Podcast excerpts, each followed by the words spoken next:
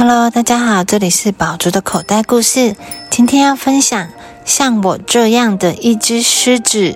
世界上有许多想法，大的、小的，好的、坏的。有些人这么想，有些人那么想。有些人说狮子只有一种样子，他们说狮子很凶猛，如果被他们抓到你，就会一口吃掉你，咔吱咔吱，喵喵喵。他们说狮子不可能是温柔的，看来他们不认识李欧娜。李欧娜很爱独自散步，感受背上温暖的阳光和脚下的青草。每隔几天，李欧娜会散步到她的沉思之丘。有时候她思考重要的事，有时候她做白日梦。不思考也不做白日梦的时候，她会小声的喃喃自语，玩起文字游戏。把文字拼拼凑凑，先这样，再那样，将它们变成诗句。有人会说：“等一下，狮子不温柔，狮子不写诗。而且，如果一只狮子遇到一只鸭子，算那只鸭子运气不好。”咔吱咔吱，喵喵喵。不过，如果是李欧娜遇到一只鸭子，你认为会发生什么事呢？你好。李欧娜说：“我是李欧娜。”你好，鸭子说：“我是玛丽安。”我正在写一首诗。李欧娜说：“但是我卡住了，你愿意帮我吗？”你真幸运，玛丽安说：“我是一只懂诗的鸭子。”他们一起调整李欧娜的诗，直到文字变得通顺。李欧娜和玛丽安很喜欢对方，在阳光下，他们一起窝在长长的草丛里，他们一起玩。他们会一边散步，一边谈天说地，聊个不停。呱呱细语和轻声低吼此起彼落。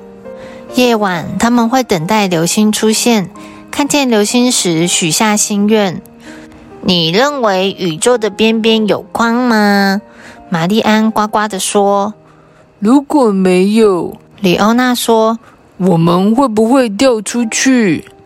他们在一起很开心，他们别无所求。有人说，狮子早该吃掉鸭子了吧？有一天，几只凶猛的狮子在他们身边来回踱步。这是怎么回事？他们低吼着。这只鸭子为什么没有被吃掉？这只鸭子叫玛丽安。李欧娜说：“它是我的朋友，谁都不能吃掉它。”凶猛的狮子靠得更近了。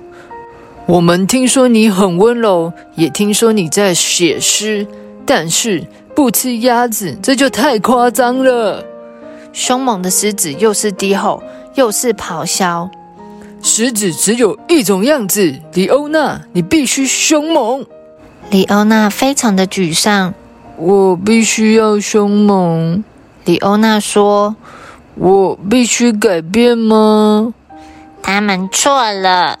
玛丽安呱呱的说：“我们会让他们知道为什么。”李欧娜和玛丽安去他们的城市之丘，很努力的思考。